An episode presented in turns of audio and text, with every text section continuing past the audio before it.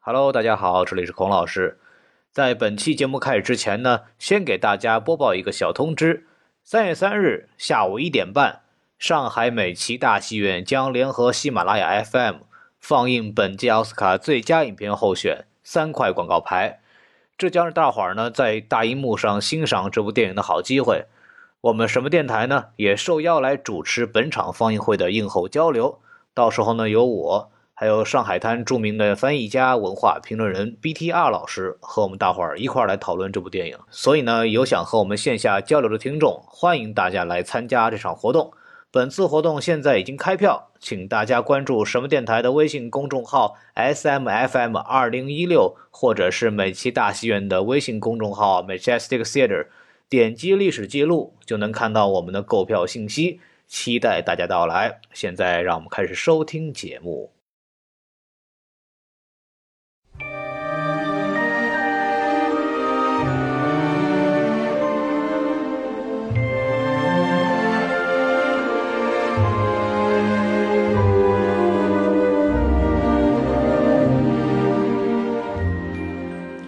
本节目涉及严重剧透，为了您良好的观影体验，请在观影后再收听本节目。 just how much I miss you. You'll never know. 好，欢迎收听什么电台？哎，我是王老师。我是宋老师，我是西多老师。哎呀，，好久没有跟大家见面了呀！哎我们终于新年合体了，没错，这新的一年呀，祝大家都能合体啊， 哎，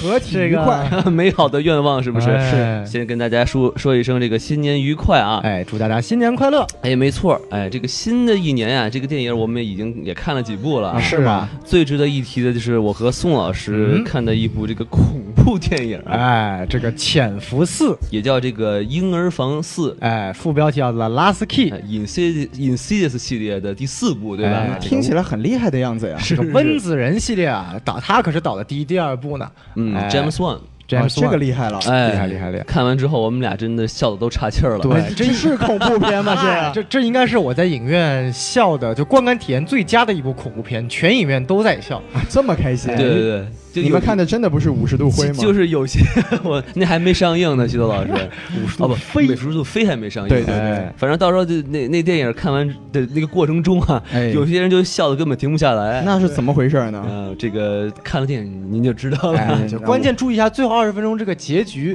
就这个反派是如何被打倒的。哎，没错儿这个到，这个听起来有点奇怪啊。啊，是是，哎反正这个国内国内的这个朋友，可能这电影应该不会上不映会啊，上映，等资源吧。对对哎这个深夜看看这片子，笑一笑，好睡觉。就真看的完哎假的？看完之后啊，你就知道我们上期节目糟糟老师讲的这个什么叫 cult movie，、啊哎，对对对，这部电影就是一个活生生的一个 cult 对 film。对，邪典电影真的有毒啊！哎，够有邪是吗？够是是邪，够啊邪。好，咱们废话不多说呀、哎，咱们聊一聊我们这一期节目要讲的电影。哦，咱不是要聊这个电影啊，不是哎那前不是面不是哦那我们刚才说那个电影已经聊完了，不用不值得一聊。 这么回事儿。啊，嗯所以我们这一期啊要讲的电影啊是最近刚上映，哦刚刚获得金球奖的这么一哦，部电影。我们今天要再讲一遍 Lady Bird 是没吗？错，对《Lady Bird》这个电 影就是只有讲讲什么乱七八糟，原来不是这么回事儿啊。哎，那我们今天要 讲什么呢？哎，叫《水星物语》的《Shape of Water》。哦，哎呦，这名字很文艺啊。哎，没错没错，但是这个电影才是能值得得这种高端的奖嘛，对吧？哎，对对对对对对。那这个《水形物语》，我们先来讲讲它的评分吧。哎，我们这好个呀一贯的套路嘛，对吧？没对错对对，对，那这部影片呢，也是被列为现在这个奥斯卡热门当中之一，对吧？没错我们先来看它的评分，这个烂番茄啊，百分之九十二，哎呦哎非常挺不哎高的，错对不对？可以可以可以， m d b 也挺高，八点零分，够高的，哎，这个是标准奥斯卡候选影片的这个提呃分数了。是 m e t a 吗？ s c o r e 八十六分，也够哎高的也是这个分数挺高的。非常不错。豆瓣稍微低一点点，七点八分，但也是嗯不错的一个成绩了啊。这个很奇怪啊嗯，就是因为这个电影不会在国内上映，嗯对，尤其它的这个尺度和内容，对没吧？错没错。然后呢，所以说，呃，看呃在豆瓣上写分的一应该是这个对电影很有热情的，对专门下下来没错看的，或者就是国外党，对吧？海外的朋友们，海外的朋友们对多一点，和一些从事影视行业的一些有是可以看提前放映的一些人可能会多一点。对，所以就是说，从我们可能就是很多、呃、中国人的角度的来看，这个电影好像并不是很优秀哈。就是也就是能算优秀，但不是很出色，怎么说就是没有到神作的级别。对对，但是美国人似乎蛮喜欢的，评从这个评分来看。对，这个分儿有点低，可能呢我也会打这个分儿。 哎，我也差不多吧，但是我们待会儿再聊评分。哎，以往我们都是先讲完评分再讲票房的，我们对今天多加一个环节，我们再拿到获奖。好哎，，这所以不说是他已经获过奖了，是吧哎，？已经获过奖了啊。哎，我们先说他已经获得的奖，就是目前这个时间段，哎，他今年呃去年的时候在三大欧洲三大电影节威尼斯电影中拿了这个金狮奖对，嚯最高奖项，最高奖项了，也是非常非常厉害。就是它就叫金狮奖，没有什么金狮奖的什么最佳影片之类的。没有没有，就金像狮奖就是威尼斯电影节的最佳佳影影片，片。哦，哎，对对对对对，啊、就相当于中国的这个金鸡百花奖，没说错的，是金色的，哎，特别金。哎，厉害厉害。然后我们来看另一个金，就是我们这个刚刚过去的这个一八年度金球奖。金球奖，哎，球球球也是美国这个仅次于奥斯卡奖的最高荣誉奖电影奖项了吧？应是该于应该这个金球奖应该是这么说，因为它是由这个记者协会投出来的对奖，所以它是比较接近于平民的选择。没错。嗯，但是他出的比较快，因为记者跑的比较快嘛。哎，西方的记者跑得比谁都快吗？一开始磨了第一发了，对。，哎，一八年第一发模，哎，那么他金球奖呢获得了什么样的奖项呢？最佳导演，对，不容易啊！这说明这嗯个、这部影片的导演很厉害。没是错然后另外还拿了一个最佳配乐，是，啊，那为什么能拿最佳配乐呢？这个我们到时候来，待会儿来讲讲看他为什么能拿最佳配乐。没可以错可以可以，哎，为什么会拿最佳导演？我们现在也不告诉 你。哎，他连导演是谁我们都不告诉你。哎，我也不知道是谁啊。嗨，王老师必须什么都不 知道。哎，Jon Snow，哎，那说完了获奖，我们来说一下最基本的票房了吧。好，但是票房呢，一看这个评分这么高，但是一般这种高评分的电影票房一般都不会很高。嗯，哎，这个这个这部电影呢，在十二月一号，去年一七年十二月一号小范围开始上映，对，然后在十二月二十二号呢是大范围上映，但说是大范围呢，其实也就在八百零四家影院上映了，这个一般如果是大范围的话，应该是呃，四千多家在美国我这个啊去差这么多呀没。错对这个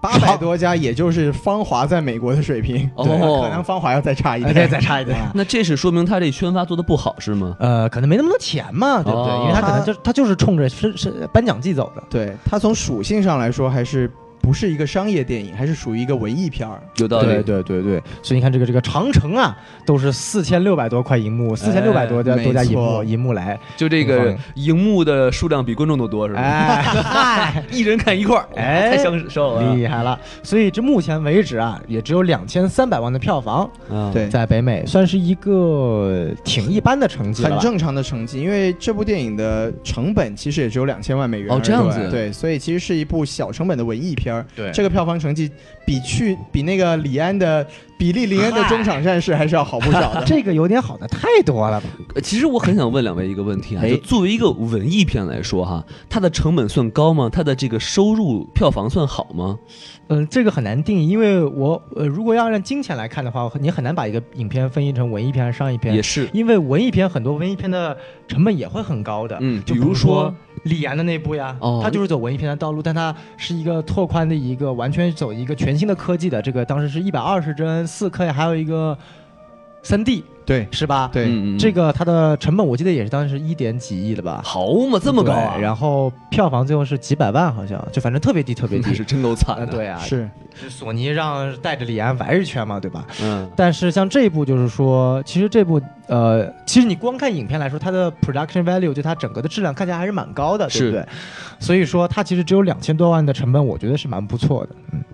说明这个艺术片啊，是还是受众少一点哈。是。那其实肯定主要的问题就是艺术片它缺乏一个推广的费用，嗯所以说它这个不不管是院线啊，还是说宣传的这个情况，跟商业片都是没有办法去竞逐的。对，所以这个票房成绩其实是蛮正常的。但我记没记错的话，去年《拉拉烂》的票房可不错呀。 La La Land 其实已经有一点脱离掉艺术片的范畴了，就是拉他对他最后没有拿到奥斯卡的一个很重要的原因，可能就是逼格已经被普通的观众给赚下来了。哎，而且像拉拉的这个很像，就是国内这个所谓这个，有点像国内那种战狼那种感觉，就是它已经是自来水了，就大家所有人都喜欢看，一传十，十传百，就感觉不看这部影片，我他妈就不像是正常人一 样，对吧？对对但是水形物就不一样，对于一个正常的人来说，不是对电影感兴趣来说，他没有必要看，哎对吧？嗯是对，因为它讲的就是一个非常狭窄、一个暗黑版的一个美女野兽的故事嘛。没错对，儿。但拉拉烂就是最通感的一种情感，人与人之间的一个爱情嘛。虽然说拉拉烂的很假，对不对？哎，也 是，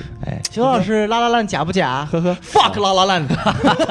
就高司令要变成一个什么鬼什么就行 了。哎对对对对，人鬼情未了。没错没错，然后就是说那个呃石头姐回来之后，发现高司令这个人根本就不存在，哎，太可怕了高司令化作一只蝴蝶，哎咱俩谈谈高司令与石头姐，哎呃，扯扯远 了，扯远了，是是是回到《水形物语》，回到《水形物语》啊，哎嗯，哎，那我们把这个评分、获奖和票房都理了一下了。嗯我觉得，因为这部影片毕竟国内不上嘛，应该也就是按照他的尺度，真的是不会上，对对不可。能上了。对对对，那要不我们来稍微给观众先讲一下这个剧情梗概吧？好，行那西多老师给大家说一下，那我就稍微简单的给大家介绍一下这个电影讲了一个什么故事。好好它的它其实基本上呢，它它的设置的背景是在六十年代的美国，哎，然后女主角是一个哑巴，哎就是这个女主角她叫她叫 Eliza，对，就打是东边啊，有他妈来的了个哑对巴，来了个手里哑提巴着五金塔嘛，是吧？顺北边来了个喇嘛是吧？哎 什么玩意哎儿？厉害了！ 对，嗯就她这个这个哑女呢，她是在一个政府的部门里面工作，嗯那她的工作特别的高级，是个她公务员，对，她是个清洁工，哎这就是临时工嘛，你懂的。哎，应该是个副科级的，应该出了事儿就她背 锅了，是是吗。是是，她作为一个哑女呢，就是她其实简单的说就是一个社会的边缘人士嘛，哎她这个生活呢也是非常的清苦，然后是也没有什么朋友。嗯，那她有一天她的工作呢，就在工作中遇到了这么一个水怪，如何？对，就是这个水怪就是个水形物语嘛，哎当然要有这个跟水相关的东西是吧？平凡的生活呀，出现了一丝不平凡的东西，对对对，嗯这个水怪是怎么回事呢？就是她工作的这个地方呢是美国政府部门的一个航空的研究机构，嗯，那么这个水怪呢，是这个政府啊从南美洲拽回来的一个这个人形的，就有点像一个人鱼吧，就是长着两只脚，长得有点像人，但它又不是人的这么一哎，个东西。就是就是人模样，就跟孔老师一样，对不对？哎哎，头上还真的没有毛呢。 嗨那这个这个水怪它的特点是什么？它就是它是一个两栖的一个水怪，就是对它对可以对在哦水陆两栖进行用不同的系统进行呼吸。厉害了，所以这个对美国这个航空事业来说，它重要的地方就是，但美国它不是想把这个人送上天吗？哎， 那它现在找到了一个这个在极端环境中可以生存的生物，没错儿。这个怎么把这个生物送上天，就成为了一个非常重要的科研话题。而且那个时候还是冷战时期，没错所就以是由于和这个苏联的竞争，还让这个科学家们压力非常的大，对没吧？嗯错，没错。所以说这个就是它这个鱼人呢，它因为它因为就有这个两栖呼吸的这个能力，就可哎以在水陆两栖都用不同的系统进行呼吸，嗯，所以就成为这个非常重要的一个科研的对象。因为这个美国它不是想把这个人送上天嘛，让你上天， 对，所以就是发现了一个这个哎，在极端环境中可以生存的这个人形的生物，了不就起。非常有科研的价值。而且那个时候还是冷战时期啊哎，，没错，所以这个苏联和美国在这个上天不是这个宇航这个竞争啊，对，就是反正就是要上天嘛。哎，对所以说这个非常的复杂，是科学家们的压力非常大。对对对，所以说找到了这这么一个这个鱼人啊，就成为了这个研究机构里面非常重要的一个资产。没错儿，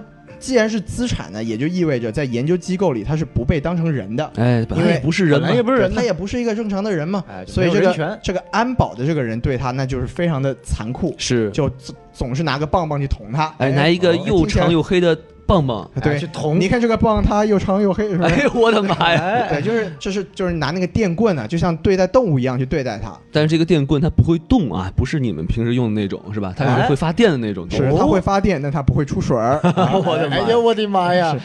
然后呢，这个这个女主嘛，她因为她是个哑女，她也是个一个社会边缘人物嘛，嗯嗯她遇到这个愚人之后呢，她就产生了一种同情心，哎，就是觉得哎呀，你们不能这样对她，就是于是这个，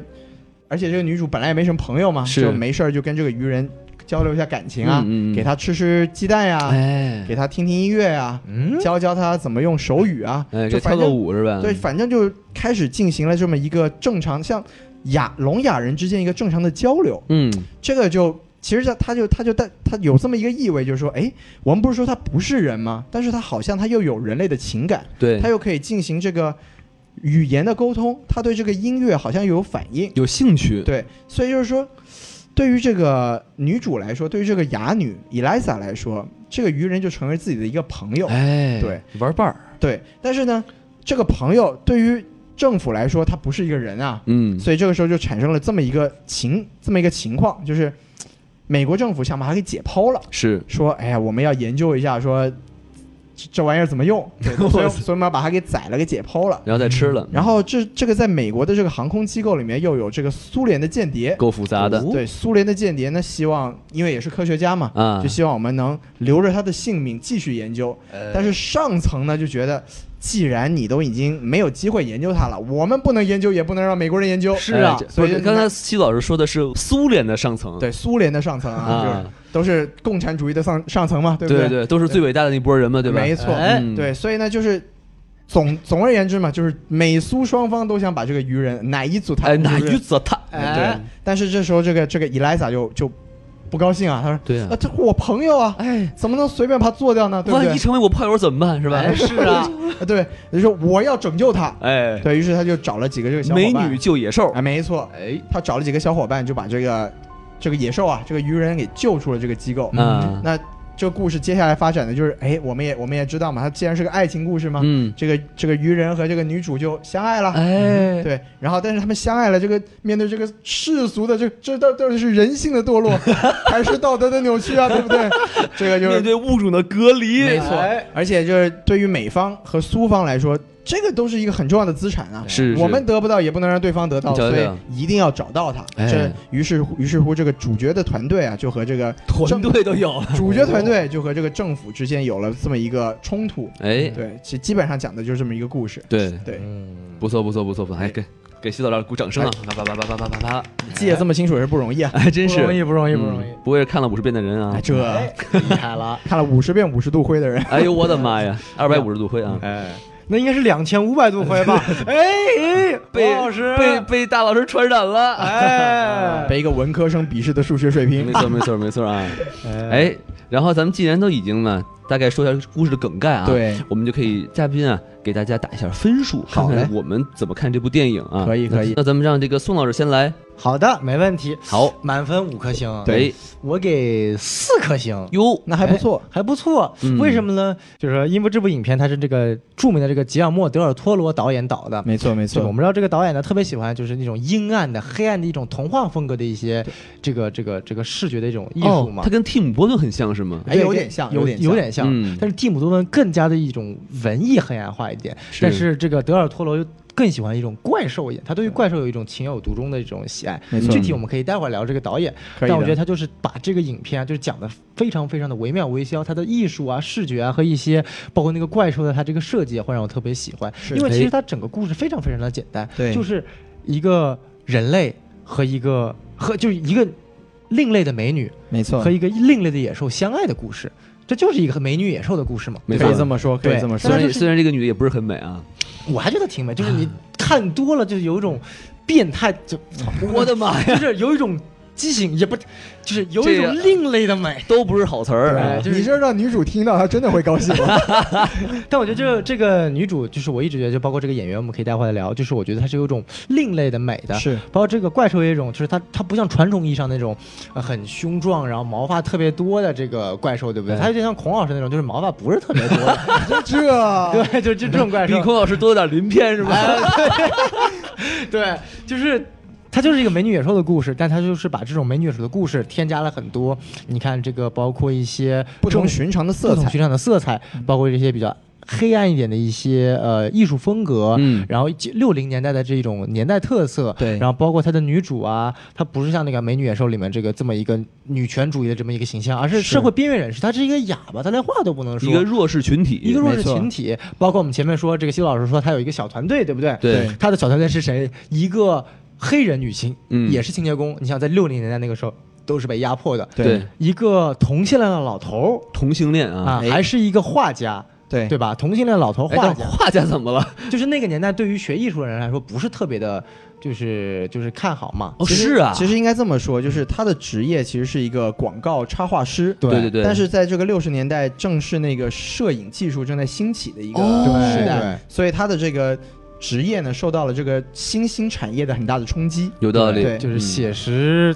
就是摄影拍，就是拍的很真嘛，没错就是没错基本上一模一样了。你再怎么写实，也不可能有摄影真。所就以他是事业和爱情同时受挫，是吧？对对就是对边缘人物嘛。对，嗯一群边缘人物的故事，然后跟政府做抵抗，然后从政府的手中解救了这个更呃边缘的一个生更物，边缘的这个怪 物，就相当于连人都不是。对，对就是 me against the world，这个这个有种丧丧的感觉，所以在这方面我会对他的一些呃特点会比较喜欢，但我觉得这个一分为什么不给五颗星呢？为什么呢就这个故事太简单了，哎，就他就是在讲一个，你看，把这个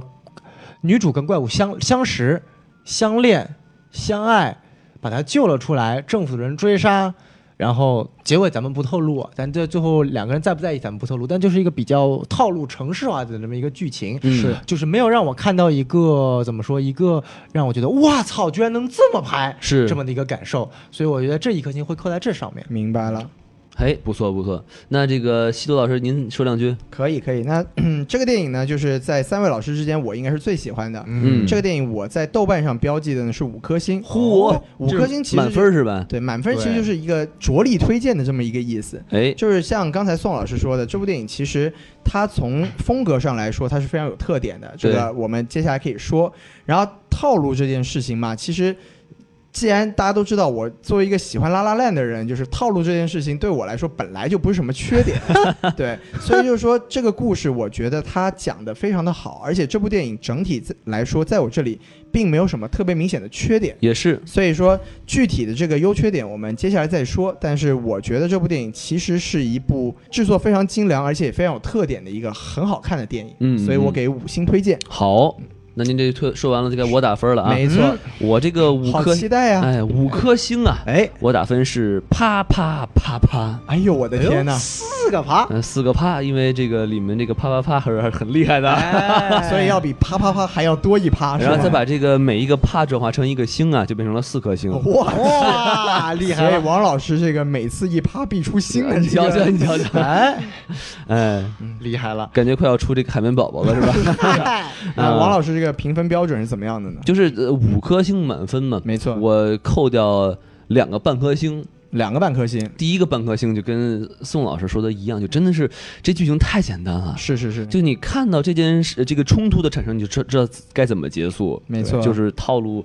都是我玩烂的 那种。哎，呃没有什么出乎意料的地方。对对对对对哎对。然王老后师，原来玩过人兽恋，哎，对这个目前还没有啊，哦 你知道太多主了。要还是没有遇到一个愚人， 人鱼也可以啊，人鱼是吗哎人鱼哎对啊于不王老师来说应该是人鱼，对鱼人这就个算。这个这个时候我就很想引用那电影里面的一句台词啊，嗯 好，对对对对对对， 而且就除了除此之外啊，我就觉得女主角和这个怪兽的相知的过程有点太快了。哦是吗？对，因为她第一次见面，这个怪物被关在一个水缸里头啊，然后就是伸出一只非常奇丑无比的爪爪，对，有仆的手，哎，有蹼的手嗯啊，这个有蹼的手就不是很多嘛，要不就是怪兽啊，要不就是青蛙呀，对不对？啊哎，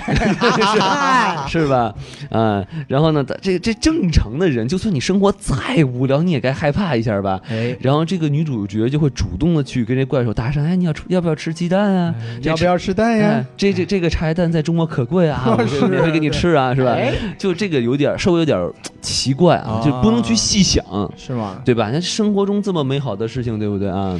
对不 对？哎，对对对。然后你你，然后另外一个半颗星扣在哪儿呢？就是我觉得这个人设啊哎，有点问题，就是是吗黑非黑即白，哦，就不是大老师就是我，就非黑即白。这部分不是哎哪个是黑哪个是白 ，哎我我黑我黑我黑我黑， 就就是说说什么呢？就是他这个反派就是迈克尔香农演的这个角色啊，对，确实是演得好，嗯一出真场好那气场，哎呦，真恐怖，是是是，但是问题就是说，他的问题全都在他身上，自大，对吧？对种族歧视、性别歧视，然后呢，这个其实能力还不强，还觉得自己特别牛逼，对，然后想读这个成功学的书，哎，然上后厕 上厕所不还洗不洗 手，这太屌了，我这个就处女座不能忍啊，是吧？不洗手还拿着口香糖 吃，，对对对对，对啊人家都说了，这个尿前还是尿后洗手，可以说明一个男人的特质。对对对对对对 对，然后就是你看，等于他都是缺点，他就没有任何好的地方。是是是，然后你再看这个这个好呃，就是主角和他的朋友们是不是？对，您您就拿两个人来说，一个是这个他那个就是画家朋同性恋朋呃友对同性恋朋友，哎，被这个大怪兽抓了一爪子，照把他猫都被他吃了，哎照样跟他做朋友。是是是，哎虽然帮你生个头，也不至于这样，是不 是？生发有多么重要？哎，孔老是师，这个只有孔老师知道，我们就不哎没错妄加揣测了啊。 然后另外一个就是那个科学家，是吧？科学家明明你是一个苏联间谍，没错，你都把命献上，这为什么我就不理解，对对啊不对？就这个苏联间谍，我们前面邱老师没有说，这个苏联间谍最后是呃违背了他上级的意思，决定去把这个跟女主一样把这个生物给放生。对对对他应该是应该是秉着一个科学家本身对于一个自然的一个崇敬吧，我是是我个是人是觉得的。对啊他在里面其实有交代了，就是说我我来这个国家，我虽然是为国效力，但是我也是努力学习，嗯为嗯我不仅是为苏联效力，我也是为科学在奉献我的没精神错。，对，但是这样就违背了伟大的共产主义。没错。这么说来，这半颗星不得不扣，对对对我改分我也只给四点五颗星。不然就要出问题了。哎，是是是行，那我这个分儿就打到这儿啊，我也顺便把这个缺点说了一下啊，嗯要那不咱不们嗯如我们就先把缺点来走一走。没错没错，可以可以那咱们就我说完缺点之后，那两位老师谁先来说呢？宋老师来吧，因为我也说了，就在我这儿没有什么特别明显的缺点。行，那宋老师哦我来说说的缺点，点其实，呃，最最最最根本的就是感觉故事线太简单，没哎有让我那种耳目一新的感觉。这你也不能说是缺点吧，就它很中规中矩，对，就跟《拉拉烂》一样，没有一点特点，没有你一是有点多亮点。恨拉拉嘞？没有啦，喜欢拉拉的朋友，我只是在跟西多老师互相调调情而已嘛，哎，这是一对种不对。调情啊，小孩子不要去学啊，哎对对对没错，对，不要跟父亲用这一招，不太好。 哎哎哎哎哎哎哎哎哎！这个爷爷可以，爷爷可以。哎呦我操！等会儿我去给你买橘子啊，秦老师， 在此地不要动。 太可怕了。啊，太可怕了，对吧？所以再我们想想看，这还有什么样的缺点呢？我觉得就是说，嗯，前面说迈克尔·山东这个角色吧，对，我就觉得一方面是像王老师说所说的，他就是集所有缺点于一身。就是我，我更觉得是迈克尔·山东这个角色让我觉得有一点可惜，哦为什么这么说呢？就是他所代表了其实是当时一个或者说现代社会也非常存在一个人物，就是说他很喜欢努力，他特别喜欢读成功学的书，他说我只要努力，我一定能成功，我相信自己。就这种现在有很多，但是他这种相信成功的和他有缺点的一面，我在影片中没有看到一种很好的一种冲突和交汇。他主要，他真的就是把那种他的坏给体现出来，他没有把他这种所谓的一个很很很纠结的一面给体现出就来。是人物不够立体。对，有点不够立体。就我觉得我会把这个锅丢给编剧，因为说我真的觉得迈克尔·山东已经把这个演人物演的已经我觉得是极致了。没错，我觉得他他那时候很凶猛的那个，我他登陆的第一场戏，在厕所间就是不洗手，然后这个跟两个女主和女配之间的交流那场戏，我就觉得他演的已经非常惟妙惟肖了。是他用一场戏就已经把这个人物特点给给立提起来了嗯一给立起来了。但是他立起来了之后，后面没有去把它给拓展开来。哎包括我特别喜欢他那个读成功学书这个片段，我觉得这个是非常讽刺的一个片段，但是真的就没有去往下走，所以我觉得是一个很可惜的一种感觉。嗯包括最后的结尾，他就是真的最后就跟就是完全完全的一个处于反派的一个模式，然后对着干了嘛，对吧？是因为他其实他在他的上面还有一个更强的一个上司，最后是他被那个上司所压迫，一定要完成任务，所以他最后才去就是去去去去追杀这个怪物，对不对？没错没错他这种内心的这种怎么说纠结吧，或者说人性另一面，我没有看得出来，有点小明白可惜。明白。就也是没有给这个香农更多的这种表现空间了啊哈，哎，对对，就我一只般能只能去演坏了，就哎，对，就只能因为他主要是山东长得实在是太坏 了。我操， 真的，你去看他，就是我记得，呃，他去年是提名了那个奥斯卡最佳最佳男男配配嘛，就是对在呃《夜行动物夜里行动物边里面，《夜行动物》里面他演的还是个好人没，错但我就每每每次看到他一半，我觉得我操，他要变坏了，他要变坏了， 但他就是没有变坏，你知道吗？就感觉他就他长得实在太坏了。包括以前看那个 DC 那个超人钢铁之躯，他演那个佐德将军嘛啊，这样子啊，对啊，对啊，他就演的特别坏，特别坏，特别对坏。对对，小宋老师这个有点那个长相歧视的意思。哎，没有啊，就我觉得他长得就是挺另类的嘛，对吧？就是我觉得就是长得挺坏的，我挺 喜欢的。哎，男人不坏，小宋不爱，你知道吗？啊哎哎哎哎，我的人设怎么又出 现了一百八十度的大转变呢？所以小宋老师这个扣分的缺点，基本上就都在这个这个山农叔身上了呀。哎，哎，那也不能这么说吧，就是我还是说，就主要缺点扣在剧本上，哦一个是在情节方面，一个是在人物塑造方面。是，对对好对对，那这个西子老师有什么补充的缺点吗？呃，我还是就是顺着顺着简单说一下吧，就是因为其实小小宋老师和王老师说的都没有错，就是嗯这部电影它的故事其实是很简单的，对，就是而且也确实存在一个这个像王老师说的有一种非黑即白的感觉。嗯，但是我们就是从实质上来说，这部电影它其实是一个童话故事，它是一哦则寓言。就是从你从这个角度来说的话，这种故事一向的这个缺点它都是存在的，比如说故事故事线比较简单，嗯比如说人物的这个面貌比较脸谱化。哦比较容易辨识谁是好人，谁是坏没错人。但是这个你说它是缺点吧，我觉得这是一个故事属性的问题。嗯就是我们当评价这部电影的时候，我们就应该把它放在一个童话的这么一个体系中去评价。而放在这个体系中的话，我反而觉得它在很多地方做的是很好的。啊，这个我们就可以在一会儿这个讲优点的时候，我们再展开来讲吧。但问题来是问题是这个部电影的内有些内容不太适合当童话，你知道吗？就是是是一个是暗黑童话。其嗯实是这个导演自己接受采访的时候也说过，就是如果你是未成年人的话，嗯，不建议你看；哎但是你是青年人的话，这是一部非常适合你的童话。 就尤其是这个小姑娘看完之后，将来去做这个什么水族馆是吧？然后就控制不了自己了，是 吧？哎哎，这个有点可怕呀，爸，你爸，你看那个鱼， 啊，它又大 又滑。哎呦我的妈 呀！好可以可以可以那咱们说完缺点哈，嗯，咱们就开始说说优点了啊。行行，好，那这这个西多老师说完，其实您您是来洗白的，不是没有什么缺 点对吧？是这个 意思。所以我就得补充一个缺点。 这么厉害，哎，就它还有一个很大的什么问题呢？哎，就这部我能感受到啊，就这部电影有点在迎合这个奥斯卡的一些品味。哦，是吗？因为他在努力的突出一些女权和这个呃少数族裔的一些这个不公正待遇，这个倒没有错，对，这但是有点过了。从两点可以体现出来，第一点呢，就是说他这个同性恋老头儿，对，他终于控制不住自己了，哎哎，迈出了一步是吧？摸了对对小鲜肉的手一下，哎，然后就被小牵牵鲜你的小手，，哎，那么彤彤你的小，我不说了， 就是我也不知道他到底是攻还是受啊，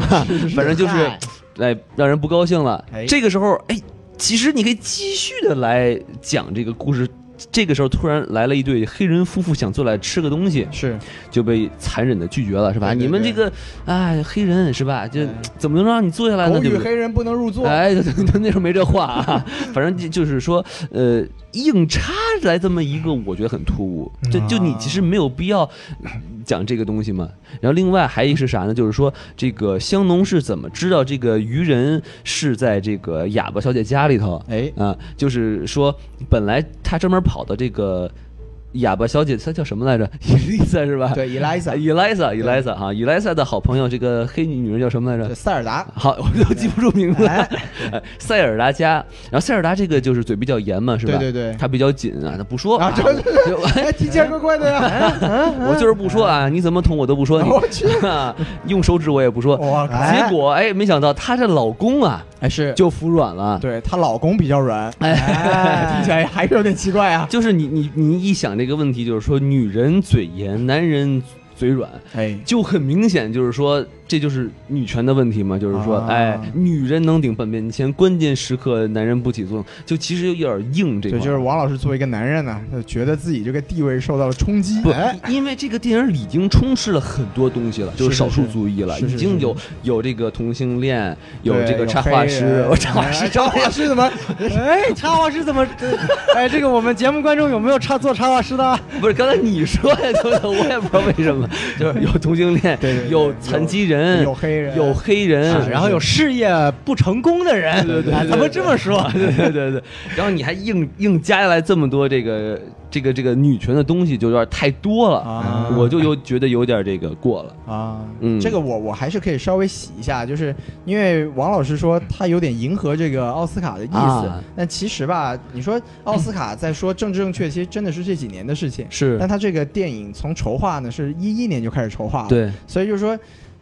这个这个，我们之后讲导演的时候，我们可以说，导演其实在这部电影里面是表达了自己想表达的东西。哦，他可能确实看起来是有政治正确的嫌疑，嗯，但是我们再换个角度说，政治正确本来也不是一件错事儿，没对不错对它只是，也就像王老师说的，不要太过，对。的所以说看你怎么接受吧。我就吐个槽，因为是他是最近这些电影从《Moonlight》开始就太多都是这玩意对儿，是是是，就是看有点有点有点恶心了。对对对，嗯嗯，去看看《Call Me by Your Name》吧。哦，哎，特别特别的文艺，特别特别的清新。看完之后再也不想吃桃子了。小甜茶是吧？小甜茶，哎小甜茶，对，嗯，为他打 call，哎，靠，厉害哎，了！那咱们既然把缺点隶述了一下啊，是咱们就不得不说一下优点了，因为毕竟是一部非常优秀的这个黑暗童话嘛，没对错吧哎没？错没错，那这个，要不就我先随便说一个，好吧？的，就是我觉得它有个有意思的亮点吧，哎也算是一个优点，就是说它中间加了一段这个女主角唱歌的东西，啊对，哎歌舞戏对有点超现实了。有点拉拉累了是吗？哎，不不不，不至于，不至于你啊，这是夸他还是在骂他呢？西多老师，去你的， 就是他这一段，我觉得加的很有意思，就是说，啊是吗因为他马上就跟他告别了嘛，他对对对很舍不舍不得这个这个这个愚人，对吧没？错因为没错那几炮真的很爽， 是吧？哇，你不要离开我，是吧？ 然后然后他他就开始唱起来了，是对不是？对对，然后并且还嘟跟嘟嘟嘟，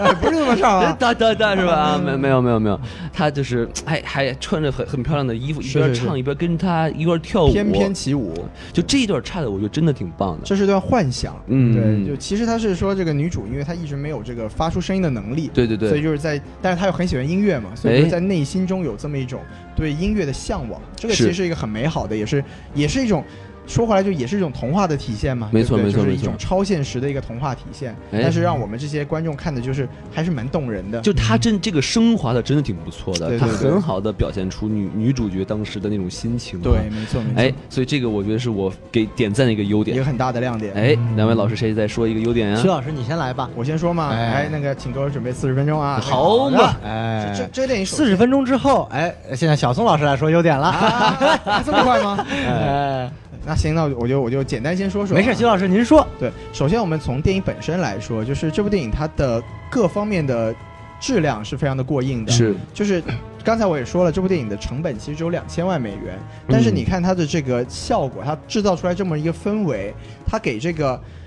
整个电影的这种这种气质塑造的非常的好，对，它这它这个整个电影它是有一种这个绿色的一个一个营造，然后水的这个氛围整体来说就让你可以沉浸到他想表现出的这种非常阴郁，而且又非常怎么说呢，非常内敛的一种情绪中去。哎这个是一个整体的一个一个气质的问题。哎，我觉得西鲁老师说的这个特别好，哎就尤其是他的片头，如果您还有印象的话，就是对他全所有的家具，包括电灯，都在这个绿浮在水里哎有点淡绿色的水里头。对对对然后等这些东西慢慢慢慢沉下来之后，女主角梦醒了。没错，没错，这个真的嗯确实设计的很不错。对，它其实它这个片头也是刚好体现了这个片名嘛，就是我们中文译名叫《水形物语》。嗯其实直译的话，《The Shape of Water》就是一个水的形状这么一个意思。对，然后它它其实它的片头你看，就是女主是整个环境是被水环绕起来的。哎，然后你看到电影最后，她念了一 念了一句诗， 我的啊对狗力呀、哎，对哎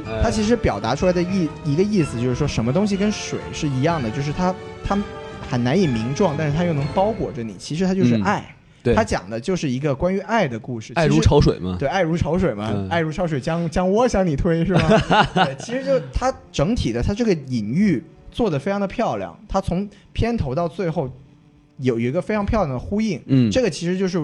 说说到呼应的话，就是它其实是一个剧作上面一个很不错的地方。是，然后我们既然既然说到了剧本，就是这这个电影里面有很多很漂亮的一些前后的呼应或者说意象，嗯哼，就比如说，这个女主她每天早上起来做的事，其中一件事情就是她要躺在浴缸里面自慰，对，哎，自己撸。你想想，对，那他这他就不叫出，他叫柔道，这叫啊个柔道太好了，这个。嗯啊，是对是， 就是她这个浴缸，其实到最后到到后面，我们就知道她把这个鱼人救出来之后，这个鱼人就住在这个浴缸里面，嗯，然后她跟鱼人这个鱼水之欢嘛，哎，就也他是 就他就没有告诉这个愚人，我曾经在这个浴缸里面激烈的柔道，是吧？ 对对，他们这个鱼水之欢也发生在这个浴缸里面，哎，它其实就是一个一个在性这件事情上是从头至尾一个非常完整的一个一个一个循环对对一个对描述。然后再比如说它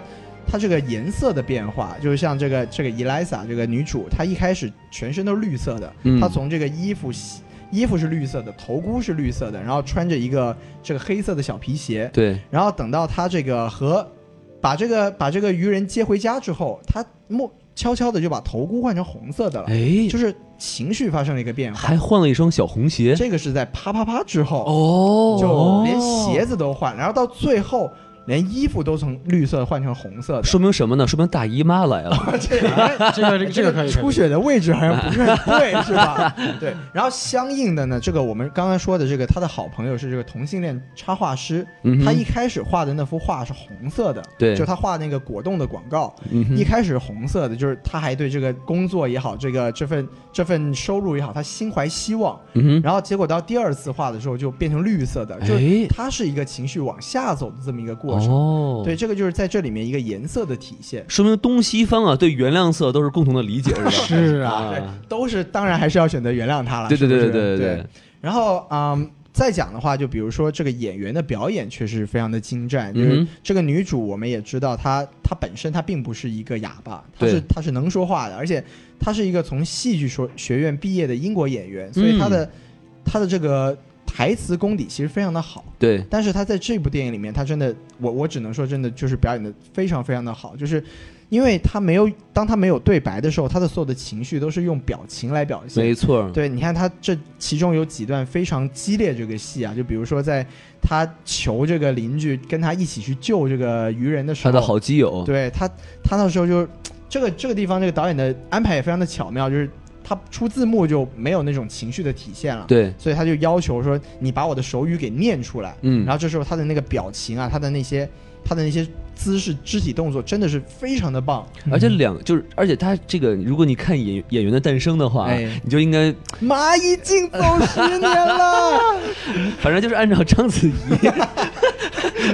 这不错，这不错，按照章子怡说的那个，就是说两个人要互相给戏、给空间，没错没错没错，哎啊，对他这个就是演员之间的互动也做得非常的好。对对，然后这个当然这个这个怪兽呢也是也是诠释的非常的棒，对就是我们都知道这个托罗他最喜欢的就是在这个故事里面加这个怪兽元素嘛，嗯哼，他这次这个怪兽，他在采访中说难度是什么呢？就是他虽然不是人，啊，但是是他要有一种能让女人爱上他的这么一个感官，哎，所以他他做出来这次这个怪兽，你看他一个是说他体态非常的修长，嗯，然后这个虽然没有腹肌吧，但鳞片看起来很强壮，哎你是不瞧是？瞧，就看起来他是一个，他是一个很运动的一个一个这么一个形象。然后就是说以一个鱼的形象来说，他是蛮帅的，哎，对帅鱼啊，对，而且一个没有毛的形象来说， 他也是非常有有魅力的，是不是？哎， 对，就是他这个，然后这个演员他叫空空儿的偶像哎，是吧？对，没啊错，就童老师再瘦点就可以演鱼人了，是不 是？对，这个演员他叫道格·琼斯啊，他这个嗯他跟这个德尔托罗也是一个长期的合作伙哦，伴，是啊，对他他出演过德尔托罗很多很多的这么一个。一个一个一个电影都是演这种非人类的这个最有名的有什么？么呢？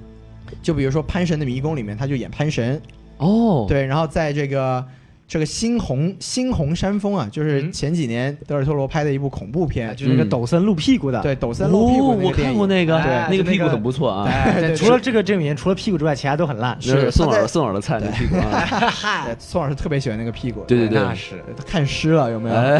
然哦他后在他于是在然后于是韩宋老师去韩国整了一个一模一样的屁股， 哎呦我的天， 哇！每天就是看着自己的屁股湿是吧？哦我的天啊，嗯就是他在这个《猩红山峰》里面演的是那个，就是满身是血的那个红色那个怪物。哦，对，就总之呢，他他就是托罗的一个长期的合作伙伴就，一般不演人，对，不演就是好莱坞不演人的演员，除了安迪·瑟金斯，最好的就 是他了。我的妈呀四，是演各种奇奇怪怪的非人非鬼的，但对他是专门演这种鬼和怪物的。哦，但是他和安迪·瑟金斯不一样的是，安迪·瑟金斯做的主要是动作捕捉，就是对他他是一个一个电脑成像的一个形象，但嗯哼他是每次都是穿着戏服来真的演出化这个妆形象。对但是他这样的话，他的表演难度就会低一点，他主要是受罪，呃，其实也不能这么说，因因为为他你没有要表情啊，这个，其实他是有表情，他这次他这次这个这个设计，他为了让他有这个情绪，他把那个嘴唇给加厚了。哦，然后他的眼睛出就眨眼的过程中，其实是有加电脑的一个翻眼皮的效果。哦这样子，对，所以其实其实他对这个演员的表演，尤其是这种你你不能露出自己本来面目的表演，他其实是有一定的难度的。嗯哼对，然后这个表这演员的表现也是非常的不错，对，然后我这个我以为他的唯一的表现方式把那个腮张开， 哇， 是吧？那个就是戏服做的好哦对这样子不是啊演员的功底啊，对演员蚂蚁这不是跟演员的诞生就没有关系了，对不对？哎呀，对，然后像那个还有那个黑人是吧？我们去年也见过他在那个 Hidden Figure，就是、哎对对对对隐藏人物里面也有表演。他在这这部里面是这个叫什么搞笑担当，对不对？是是是非常有意思。就整部电影其实对完整的说的话，这部电影对我来说一个最大的一个感官就是，它应该是我看的德尔托罗的电影里面，我觉得是文艺气质和商业性结合的最好的一部。然而票房还是只有两千万啊对，，但这个它毕竟属性上还是文艺电影嘛，对，就是因为因为这个德尔托罗，他其实是他会在这个文艺片和商业片之间游走。哦就比如说他之前拍《潘神的迷宫》，就是一个隐喻性非常强的一个童话，而且又是西语的，对吧？对对就对是我们的接受程度不高，但是他也可以拿一点九亿的这个成本去拍《环太平洋》。哇，拍一个机甲的这种怪兽的，就是一个很爆米花的一个电影，它也可嗯以做到。那这一部呢，就是你看它故事像像刚才宋老师说的很简单，大家都可以接受，是然后它这个特色又非常的明显，然后它又有笑点，又有又有萌点，又有燃点，又有黄点，哎，又有黄点，哎又有漏点，对对对哎对对整体来说是一个观感非常好的一部电影。对对对，对，那我就先四十分钟就先那么默默的过去，哎呀对不对？啊时间过得很快啊，就是啊，我们就先把舞台交给这个小宋老师，哎让他诞生一下。哎嗨，我其实还真没有什么特别好想讲的优点，是嗯，就是基本上都被你们两位讲完了，我就想想讲这个片名，就这个片名很有意思，就是一般我们知道就是电影的片名嘛，要么就是跟这个电影完全没有关系，嗯，就是只是突然出现一个景色，就比如说像《一逐梦演艺圈圈圈圈圈》什么的，哎，就比如说那个顾长卫的专门那个那个经典片子《颐和园》，就整个片子跟颐和园没有什么关 系，就是看到了颐和园你下，一对不定对要提这这么这么有分量的电影吗？ 但是呃另外还有一些片子就是。就片名在影片中是一定会提到的，嗯我们叫这个 roll credit，就是说，哎，这个片名在片影片中被提到了比，如说博德小姐，哎比如说，Lady Bird， Coco，哎，比如说哎 Coco，就这种，比如说《但是逐梦演艺圈 圈》，哎 但是你仔细想，就说这部影片它那个没有在影片中提到任何一个关于 shape of water 这个意思。没错哎没这么错。说，什么叫做 shape of wa- water 呢？我觉得这这部影片是我少有的能见到。内地翻译翻译的这么好的《水形物语》这个名字，我觉得对真的是太好了。是是是，就是我不知道香港、台湾怎么翻译的“水的样子水的形状，”，哎，我竟然无力反 驳。但是我就想，就说为什么要水的形状？就是呸，就为什么要叫水形？未来的宋老师，你哎注意一下。就为什么要水形物语呢？就是你直接翻译过来，它确确实就是 the shape of water，就是为什么要就是水的形状是什么样子呢？对那我就在想，因为这部影片是一部讲关于爱情的，是所以对我觉得它就会把这个影片中这个爱情元素，相当于这个水，就是说这个水啊是你。触碰不到的，但它是像呃，我记得那个当时影片上映的那那个特别有艺术化的那个海报，两个人紧紧相拥，然后没错水是围在周围的，就感觉水就像爱情，你是触摸不到的，但它是一直环绕在你身边，能够让把你紧紧抱紧的这种感觉，没错就让没我错感觉一种，嗯、 非常紧，哎，嗯就是一种一秒破功，哎嗨，就是一种非近即远，就是非近也非远，但是它就在那里，然后紧紧依偎着你的一种爱情的这种呃朦胧的感觉。就是一个，就是其实就是像刚才我说的，就是爱是什么东西？就是爱的形状其实最接近水的形状的，对它就是它就是虽然说你不能描述它，但是它就是可以把你紧紧的包裹住。对，是，而且你像水形，水形啊，嗯，它应该是比绞刑和杖刑要痛苦很多的。它是什么一个毛巾啊，满水啊清，十大酷刑是什么的？哦，不是这个刑是吧？哎呀，王老师，你看的什么电影 啊？我的天，感觉不太对 他看的应该是《水形物语》叉叉叉版。哦，是吗？哦，哎厉害了，厉害了，厉害了！对，其实水在这个电影里面还是一个非常重要的意象，就是嗯你们看，我们我们我们刚才讲了一开始，这个女主她自卫是在水中，对，然后她这个每天重要的一个一个道具是水煮鸡蛋，对不对？哎，这然后他这个每天，因为他是做清洁工嘛，每天也是在这个跟水打交道，而且它还有一幕，就是说他坐在那个公交车上，对有没那错个雨水点哎，他看那个雨跟那个雨点玩儿，是对吧？嗯，，对，就是他他其实整个整个故事里面，虽然像小宋老师说的，他没有没有提到水的形状这些这件事情，嗯，但是水它是一直作为一个贯穿全片的意象，对对是它是它是一个点题的一个存在，再包再加上这个这个渔人他是一个水神嘛，嗯，对，就是所以就是说，他像小宋老师说，这个片名确实是非常的有意境。嗯它虽然说好像没有代表这个电影里面实质的内容，但它其实整个精神贯穿了整部电影，这个是挺不错的对，所以我就觉得这是应该是我觉得这部影片的最大的一个优点，其他优点都被你们讲过了啦。啊但是听上去好像宋老师说这个片片名唯一的优点就是片名儿是吧 啊？对。 哎，啊这片名就片名真他妈好听，这个电影的优点是片名起的好，这什么玩意儿？哎就像拉拉烂的一样，拉拉烂的这个呃片名也不好听，所所以因说为你的， 所以说，在这个宋老师的影响下，将来这个奥斯卡应该出一个最佳片名奖。哎，嗯哎我觉得是有哎呦我，我觉得去年我们当时讨论这个问题嘛，就是说最最最棒的影片片名是什么？最后好像说是 Lion 嘛，啊就是那个雄，狮，因为它那个片名确实挺有挺有含义的。是是是，蒙外的不是也不错吗？ Moonlight Moonlight 它的原片名好听啊、i n Moonlight Black Boys Look Blue，对这个原片名好听，但你光叫 Moonlight 就感觉没什么意思了。对，小宋老师说的有道理，哎，可以可以，哎就是我还想再补充一个补充一个优点、啊，哎，就是我觉得他之前我们一直在吐槽说他的这个故事太简单，，对，没错但他其实他穿插了很多东西在里面，其实很有意思，啊，是吗？因为他的时间发生在冷战嘛，对吧？没错没错，所以说他就是通过那个科学家来表现出就是俄罗斯和美国双方的这种关系，没错没错，以及在其涉及其中的小人物他们的命运是怎样的，我觉得这其实还挺好玩的。对，其实王老师说到这点，就是我们刚才一直都没有说这个电影它它作为一个童话，作为一个寓言，它其实是有主题的。哎，就它其实这个电影除了除了像我们刚才一直在讲的，它它是讲爱的力量之外，嗯哼，它对这个时代的映射其实是还是蛮就是蛮精确的。没错没错，他在六十年代，他讲了一些我们刚才说是边缘人群的一个故事，就是你看残疾人，然后黑人，然后还有这个叫什么同性恋，哎是吗？其实这些故事你放到今天是一样的，就是我们在这个美国社会，还是说，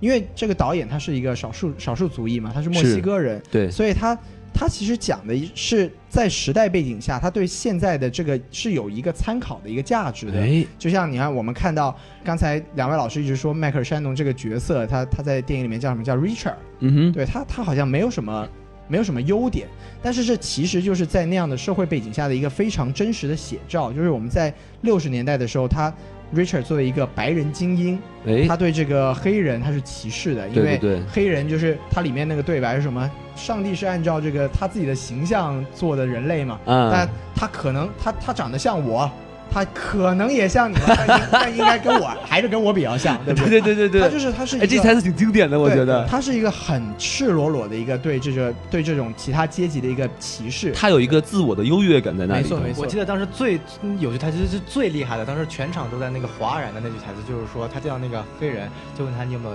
呃，就是问他有没有其他认识的家人，然后那个黑人不就说没有嘛，对然后他后说面跟了一句说你 "Your 们他妈这种人 people，对 your people 不是应该他妈有很多家人的 吗？我就操是在吐槽所谓黑人这个关系比较乱，然后生的太多，然后导致家庭人很多的这个这个 stereotype 嘛，其实是对对对，对，包括像刚才刚才王老师说的这个，在这个店里面，就是说他刚刚表现他这个同性恋的倾向之后，嗯哼，就进来了这个黑人，对他其实他也是一个映射，就是说，就是说，你看就在这个小店里面，他如果对一个不知道性取向的人，他是可以很友善的，嗯哼，但是是他一旦知道了对方是个同性恋，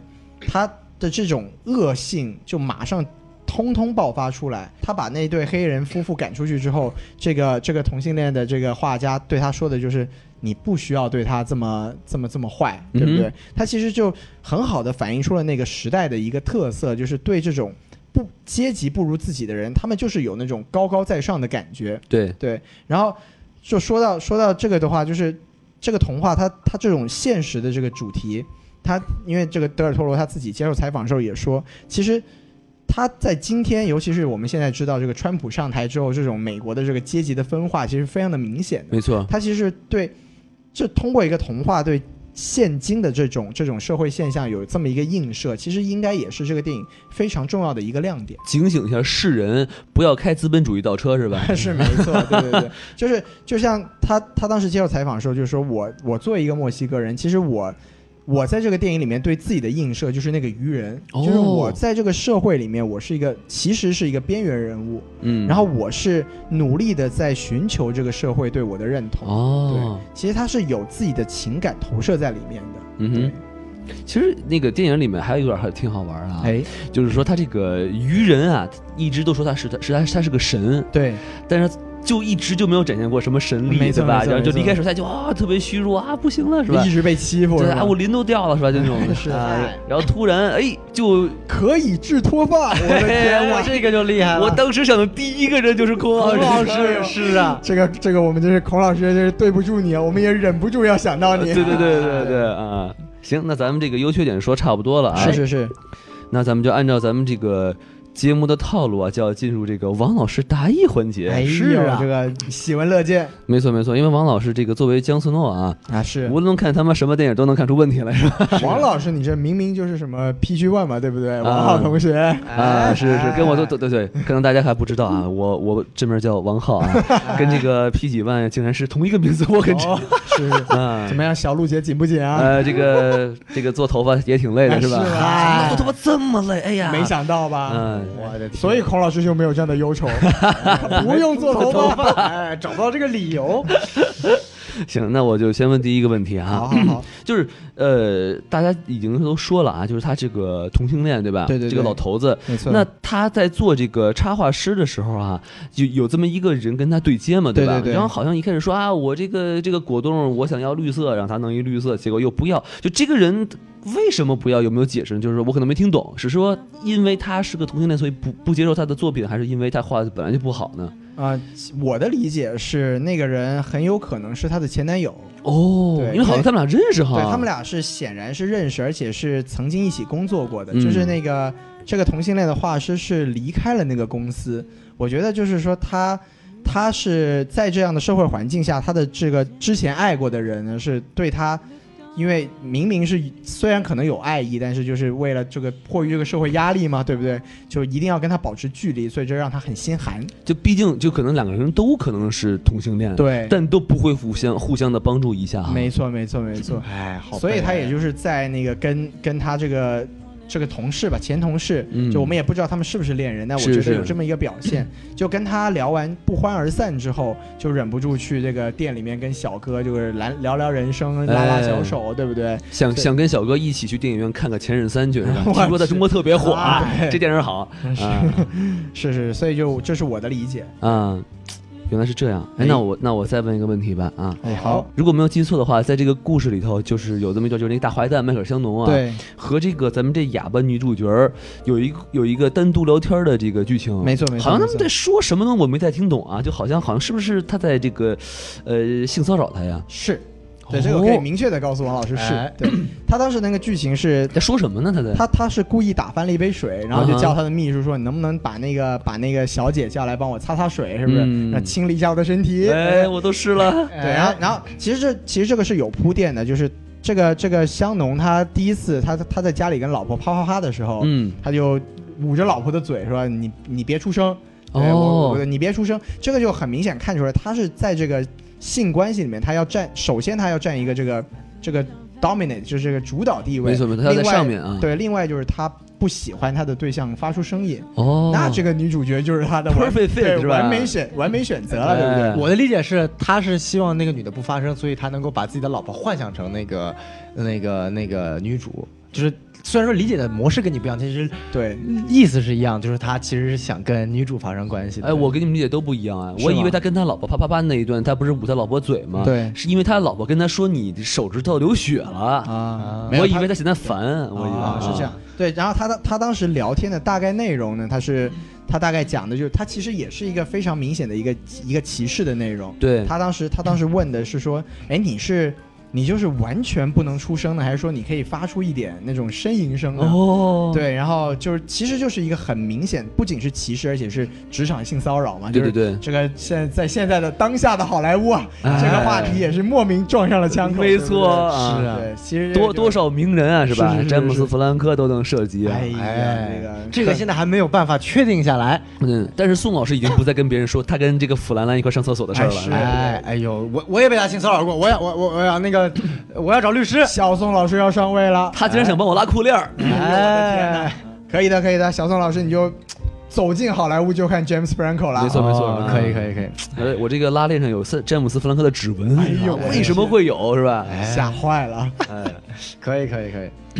那行，那这个这个问题也解决了吗？？也解决了。啊哎那我再再问啊，问今天问题有点多哈、没问题。 就我其实海口啊，呃，看的其实挺挺困惑的、啊，啊是就吗是因为女主角的楼下是一个电影院，，对，没错。里面呢一般都在放电影，这不废话吗？电影院放电影，那 嗯是，哎，就是这个它好像一直放的都是同一个电影，嗯就是这个电影是什么电影呢？你两位老师能给我解释一下吗？那我来说，好嘞这部电影的名字叫做《The Story of Ruth》。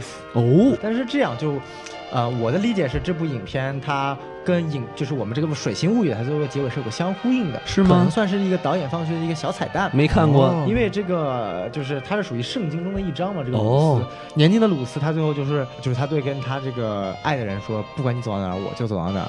不管你皈依到什么地方去，我就跟你皈依到什么地方哦去。那就嗯跟最后女主这个怪兽一样嘛，感觉我们好像最后还是剧透了一下嘛，对吧？哎跟电影的主题有所呼应。对，就是两个最后相爱的人，最后真正的是互相依偎在了一起，然嗯后成为了这个水形，对 吧？哦有情人终成水星。哎，有情人终成水，说明水还是很重要的。是 哎，那这个就《Story of Rules》，它这个电影名字是中文是什么呢？哦，它叫《路德记》。哎，我还《鹿鼎记》呢， 我。哎， 就这名字就特别像那种圣经里面的，就是谁谁谁一个记，是吧哦对一个对对传啊对不对圣经故事是吗？对，嗯圣经故事，它是取自于圣经有一章叫做鲁斯，就是路德嘛。嗯对，那这个这个感兴趣的朋友可以自己搜一下这个电影啊。哎我觉得呢是说，除了这个电影本身的内容之外，就是因为德尔托罗导演本身他是一个很爱电影的人，对，就是其实这个电影这个电影里面有一个非常有意思的一个小情节，就是当这个渔人救回家之后，他不跑了嘛，对然对后对。跑了之后，你说一个渔人他跑出去做的事情是去电影院里面看电影，哎其实我觉得这确实真的就像导演说的，这是就完全是对自己的一个一个一个写照，就是他就是一个很迷影、很热爱电影的这么一个形象。也是，对但也可能啊，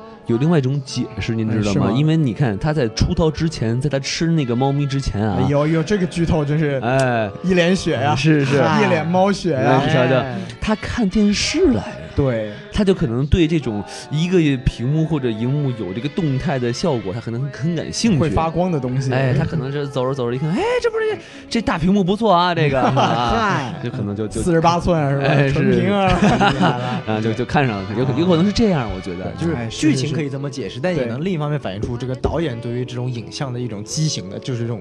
畸形还癫行。狂的热爱。哎对，对，就是导演就是那个愚人是吧？是哎有一个有这个愚人线是吧？哇，愚人线还行哎，人鱼线了，哦这样子啊哎但是导演那个身材，别说人鱼线了，导演是个导演是个大胖 子，哎，他可自己画一个吧，是吧？哦可能这部影片真正的含义是导演给自己做了一个这个变成有人鱼线的高富帅的这一身材个的梦设想。置我靠，哎这是一个减肥的一个号角是吧？哎，对对对对对，哎，对了，就是我最后一个再问个问题啊，好嘞，就是这个间谍小哥，嗯，就是叫什么来着？这个人叫 Dimitri，就是叫 Dimitri，好像哦，我想想，他这个原来的名字叫 Bob 是吧对，？没错，就他一开始就是已经犯了错误了嘛，是吧？是然后呢，他这个老大和老二不是， 就老大和老二老大和小大师兄和 二师兄，哎就老大和小弟一块儿去了他他他家，他差点拿刀把他们俩给捅囊了，是吧？ 对然后结果没有杀他，对，然后最后他又被弄死了，就我没看明白他为什么最后要被杀，为什么一开始不杀呢？我觉得是这样的，我觉得是那个第一次，第一次他在家里面偶就是无意间，不是不是无意间，就是在没有准没有防备的情况下，嗯他的这个上司来到他家里面，他家当访时他的家访还行，啊，对他当时的心理状态应该是他可能觉得自己的这个把人鱼放走这件事情给败露了。哎，因为为他他的上司对他的要求是，如果你你如果你没有时间研究他，没有办法把他救出来的话，你就把他给做了。对因为我们不学习不要紧，更重要的是让美国人也不能学习他。这其实是分担美国人的烦恼，是吧？没错哎对，所以说他拿的那个本来应该杀鱼人的人鱼的这个毒针，他去把那个警卫保卫的小哥给弄死了，对对然后对让这个让这个鱼人就顺利地逃跑了。嗯，所以他当时的心理活动可能是他觉得他自己的这个行动败露了，所以就这两个人是来把自己做掉哦的。他所以心虚了，啊对，所以他当时手里拿的刀其实是一个自我自我防卫。嗯，对，然后他到后来，他本来跟对方就跟这个上司聊好的这个情况是，做好这个我们这个撤离的这个文件，我就要走了，我要回回回国了。对，但那个时候为什么他会被杀呢？应该就是他的行行动真的就暴暴露了，就是他实际上没有杀掉人鱼这件事情被上司知道了。就是他之前家访的时候，他没有说实话，是吧？对，因为家访的时候，那个那个上司还是问了他说：“你这个行动怎么样啊？”啊然后他说：“啊，我已经把他解剖了，没有什么价值。哎，张姐，你说瞎话嘛，对不是对？毕竟是个间谍，对不对？就是所以啊，做一个合格的共产党员就不能跟党组织说瞎话。哎没错，哎党组织问你什么，你要是从实这个对这个告知，你要是不从实招来，你就做掉了，哎，所以为什么这个苏联共产党它就不行了呢？就是他就有倒台了呢。哎，为什么中国共产党就一直可以到现在呢？对啊没错，哎，党性问题、党风问题。哎，好，妹妹，。这期的党费我们交够了交够了，交够了 啊！这个笑声可以证明啊，宋老师是坚决拥护我党的一哎对，切，啊发自内心的喜悦。对，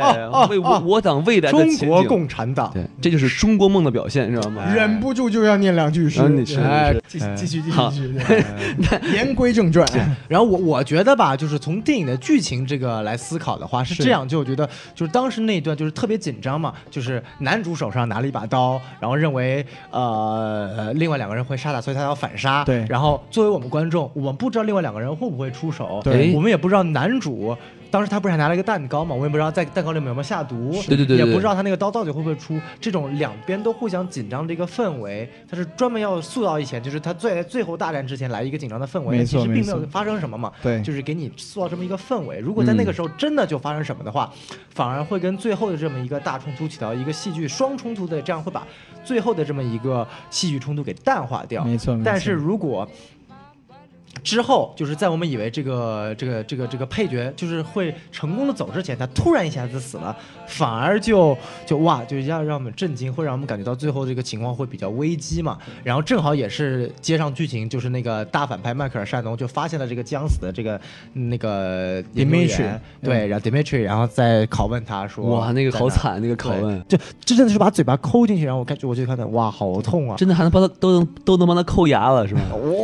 因为他刚好脸上中了一枪嘛。呃对哦对，其实说到这个地方，就是我们刚才讲了很多意象，其实手指在这个电影里面也是很重要的一个意象，哎呃是吗？对，因因为他要柔道嘛，对，吧因为你看，对，没错，你看一开始这个女主她用手指柔道嘛，嗯这是对呃她这是她的这个生活一个很重要的组成部 分。没错没错，然后没错因为因为她是哑巴，所以她的语言交流沟通也是用手，哎她是嗯用哼手语嘛。对然后所以说她教这个愚人的这个沟通方式也是用手语。然后我们反观这个反派，他一开始他就被愚人咬掉了两个手指，对对，然后虽然虽然接起来了吧，但是后来就这这两个手指一直就不属有一种不属于他的感觉。对，这其实从意向上来说，就是他其实一直是一个拒绝和这种不能说话的人交流的一个状态。哦，然后到最后，你看他就狠狠的把自己这两个废的手指给给给掰掉了，哇，那一段看来哎是哇嗯特别特别揪心。对，哦嗯就是真的就我到都不敢看那时 候，我也是是真吧的不敢看，就对好疼好疼。那个时候好疼就是真的完全彻底的放弃掉了这种这种可能跟这个跟这个阶层不同的人沟通的可能性。对然后他包括最后像你们说的，就是他拷问别人的时候还，还是用手指，就手指在他这里成为了一个恶意的一个表达。嗯，就是说，所以说，就是从这种前后照应的这种电影语言上来说，这部电影确实还是有很多很精细的地方。哎，你还真别说，就是他把那个手指头，呃，完全拔断之后，他这个人性就完全就对，疯了，一下对子就吧丧失掉了。对对哎对对对对，连之前那种那种装作怎么样的那种那种嗯良好的绅士形象都不存在。对对对，嗯，可以，这个可以意象还是很很没错很没厉错害的没。嗯，所以说，哎，你看莫名又加了一个优点，哎哎，而且不错不错这不错西老师又装了一波逼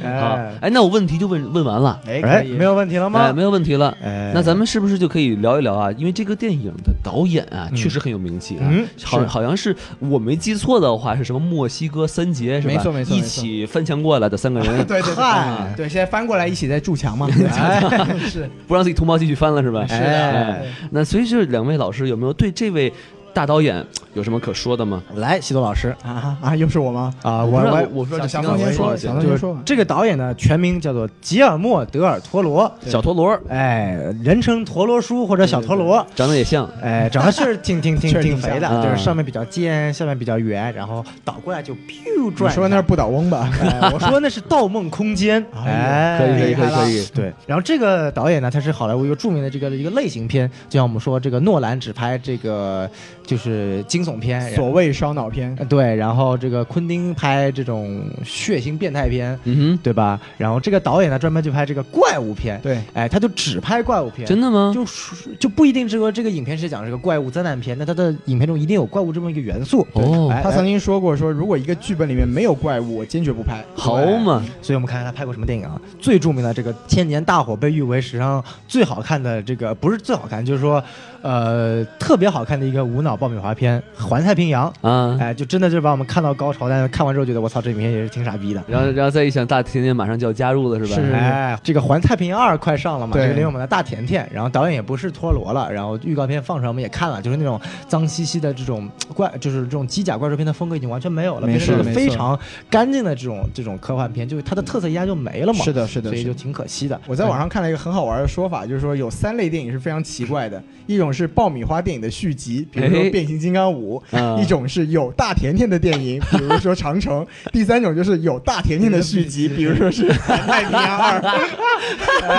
这个我觉得非常的精辟，哎，对牛逼了，牛逼了，这真挺奇怪，对不对？ 除了《环太平洋》之外呢，他还拍过一部这个著名的这部《潘神的迷宫》，对，这应该是在《水形物语》之前他最被人称道的一部电影。哦，很有名是吧？这电影很有名，拿过奥斯卡最佳摄影。他拿过奥斯卡的六项提名，哇，啊对，我记得是拿过摄影吗？还是 production 的？还是美术 Production？Design 应该是肯美定有的，对，应该是美术，我不大记得了，应该是美术。然后他以前还拍过超级英雄系列的电影《地狱男孩儿没错，那是是 DC 还是 Marvel 呢？》，都不是呃都不是，呃，是一个小公司的对漫画，哦对对，画好像是叫呃，具体是哪个公司我有点忘了。但是他还真拍过 Marvel 的电影，他拍过《刀锋战士二》，对，哦他把《刀锋战士士二》哎，然后特别搞笑，我们提一下这个地狱男孩，就是地狱男孩里面有一个角色是一条人鱼，嗯哎，呃，这个人鱼的 design 就是这个人鱼的设计呢，跟《水形物语》的人鱼的设计呢，基本上百分之一百都是有一有有一些相似吧，对，就百分之五十以上都是相似的，嗯而且都是有这个叫 Dog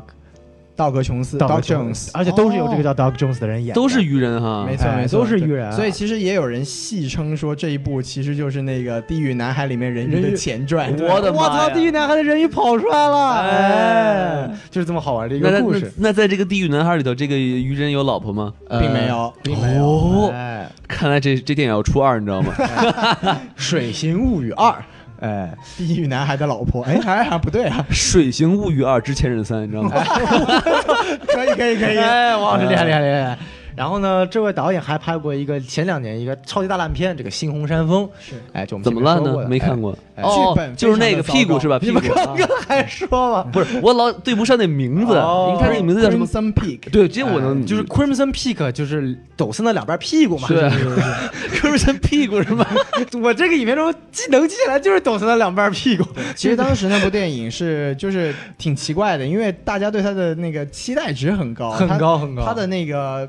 阵容非常的强大嘛，嗯男主是抖森，女主是劳模姐杰西卡查斯坦，对，对然后还有那个女主不是杰西卡，就是女配是杰西啊卡女查斯女坦，配是杰西女卡查斯坦主是演那个《爱丽丝梦游仙境》对的那个个叫女主米娅对米的哎娅 something，就也不记得她具体叫什么。然后对对对包括是这个托罗的导演，然后嗯而且还有这个史蒂芬金说看了之后觉得。太太太吓人了！哦结果哎，结果我们看完之后就哎，剧本实在是太糟糕了，对，是真是太糟，就完全没有一点杀人的没感错觉没错，没错，对，对对，但是还是有些亮点的。是。比如说他他那个老家的那个那个里面出洪水那玩意儿玩意儿还挺挺神奇。哎，对就是对我们不管，就是陀螺这个导演嘛，像刚才小宋老师说的，他就是一个疯狂热的一个怪兽爱好者。对，就是你像哪怕像《猩红山峰》这种故事性非常糟糕的电影，它在它在这个场景的设计啦，包括在这种鬼鬼怪的这个设计上，它其实做的都还是非常到位的。他那个对对城堡设计真挺不错的。嗯对不错，它这是确实是他的一个、一个特点，就是他拍这些这稀奇古怪的童话，他确实有一手对。他这脑子里都对都是怪东西。他能把这个风格做的特别，就对真的没让错你进入这个世界，就是这个世界多烂我不管，但我一定能让你进入这个世界。没错，对没错。对对，然后另外还有一部就是他去年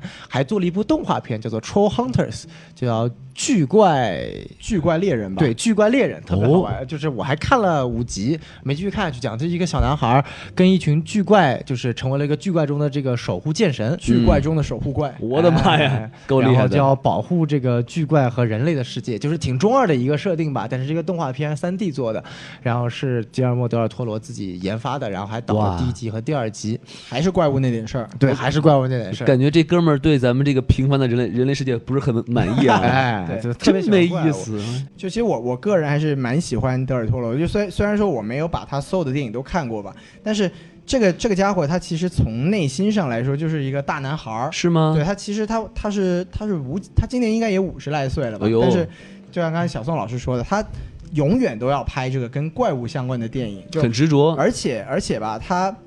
他的电影里面就包括我们刚才也讲过，他电影里面是有自己感情的投射的。对，就他在之前比较有名的几部电影，一部《潘神的迷宫》，它讲的是一个在西班牙内战期间，一个小女孩儿面对这个战争的一个残酷，她自己幻想出来的一个世界。哦她其实，她其实她很喜欢在这种有大时代背景下去做一些人性的一些探究。是就比如说《潘神的迷宫》，它讲的就是战争非常的残酷，然后一个小女孩她虽然幻想出了一个美好的世界，但是幻想出来的美好的东西是很脆弱的，对，而现实依然是黑暗和残酷的。然后他再往早之前有一部零一年的时候有一部西语的电影叫做《鬼童院》，就是他也是照他自己讲，也是他自己童年的一些映射。就他还是讲西班牙内战的时候，他讲的是一个在一个孤儿院里面吧，然后一我个说他都经历了什么呀？我靠，对啊，他童年到底经历了他什么？自己就是他自己也说，就是他的这个想法跟普通的小孩确实也不太一样。对啊，所以就是像这一部，其实我们刚才也一直没有说，它它这个美它这个美苏的这么一个环境之下，它其实有还是有体现一些在这种冷战期间这种，包括像像这个像这个香农，他作为这个美美方的这个代表，他就是。其实他做的一切就是为了自己自己往上爬嘛，他对包括对对他想弄死这个鱼人，就是因为因为有这个鱼人，他就不能去他想去的大城市，是他，只能在这个地方生活。哎然后像那个苏联那边，听说没有利用价值了，就是听说我们不能把它运出来，我们宁愿把它弄死，也不让美国人研究。就是哎，它其实体现出来还是一种这个在战时情况下这种人性的一种泯灭，是，这是一个他非常喜欢也非常擅长的一个母题。嗯哼，对，所以就是我觉得，我觉得托罗他有意思的地方就在于说，他不仅有这个外表，他还有一个严肃的内核。这个我觉嗯得哼是作为一个导演，导演是要有自己的表达的嘛，对这个对是对他一个非常了不起的地方。呃这样做这样的导演做出的作品就不会差到哪儿去，而且对因为并且还是很用心来做。对，因为你至少可以，他不管说你你故事不喜欢也好，或者说你有什么东西不满意也好，但是它中间的内核一定是真诚的，对非常的向善的。有诚意，没错，对没吧错，对。哎，不错，这导演不错啊。对，作为墨西哥三杰之一嘛，就是刚才王老师提到墨西哥三杰，另外两个，另外两个就是是前几谁年呢？也前几年也大放异彩嘛，像那个我们最早的阿方索卡隆是吧？嗯哼就是凭借这个叫什么《地心引力》嗯 （Gravity） 拿过奥斯卡最佳导演了。是然后前两年那个叫做叫做什么亚历桑德罗。冈萨雷萨斯雷·斯伊纳里图，哎好嘛哇这这个个能对这个能记这个住这啊太长了，这个哎西多老师记名字是真的是可以，真厉害，咱们有时有什么听众有特别奇怪的名字，然后还可以给我们让西老师记一记啊。像什么 PG One 万磁万磁王什么的，哎，就是就是这个伊纳里图也是特别厉害，就是连续两年拿了最佳最佳导演，就是《鸟人》和这个《荒野猎荒人野》猎了人不得，哎对，然后对于中国影迷来说，他最大的成就就是把小李送上了影帝的宝座，对不对？哎，操碎了心呢。对对是对，啊所以就是当当年那个西这个就西安潘给他颁颁这个奥斯卡最佳导演的这个这个奖的时候说，就是。那哪一些混蛋给这些给这些家伙办的绿卡 呀？ 其实现在听起来还蛮讽刺的。对对对对对对对，是是是，所以其实到今年真的其实也是蛮欣慰的吧，就终于轮到德尔托罗了，因为他的两个两个好兄弟都已经都已经嘖功成名就了嘛。对对对然后所以他今年在这个金球奖的颁奖典礼上面，就我们都知道每个嘉宾发言的时间是有限的，然后哎，到了时间那个背景音乐就会响起来，然后是背景音乐响起来的时候，他萌他超萌站在那个舞台上说：“哎呀，我都等了二十五年了，你们音乐赶快下去，让我再多讲一分钟。” 对，然后当时全场给他鼓掌，就还是蛮动容的。其实那个时候嗯，对，对。看来今年奥斯卡能不能也把最佳导演抱回家了？是是是哎，我还是我蛮期待我我的。感觉好像不至于，我觉得， 我觉得最佳导演今年他还是很希望的有可能对嗯，有有那肯提名肯定是有的，对对对但是能不能抱走，我觉得不一定啊。那您您觉得哪些什么电影跟他有竞争力呢？呃，这个请期待我们的奥斯卡特别节目。哎这个好这个好对这个好对对哎这个可以没问题。好，那咱们把这个导演说差不多了哈。哎，那咱们这个有好导演是不够的，还得有这个好的演员嘛，对吧？没错，是啊，嗯，这是他要演演演视而不见嘛，对吧？哎 这个是对对 嗯对，该配合你演出嘛啊，。对对对对。哎哎，所以说咱们这个这么多演员啊，我也希望两位老师给大家聊一聊，比如说尤其是这个女主啊，叫 Sally Hawkins，对，对萨利霍金斯，哎，哎，呃，好像是宋老师的菜啊，对，小宋老师哎刚才一直说嘛哎，挺美的。哎就对是喜欢不是我的菜，但我能感觉出来那种另类的美。哎，嗯，就你会看到她，感觉她长得会非常的消瘦瘦弱，是一种让我觉得很就是一种很丧丧的一种感觉吧。病娇是吧？对，有一点，但但它又不是属于病娇那种少女病娇的感觉，是一个中年老女女人老的老形病象娇啊，老对，就是因为他演过一部著名的影片，就是这个伍迪·艾伦的这个《Blue Jasmine》，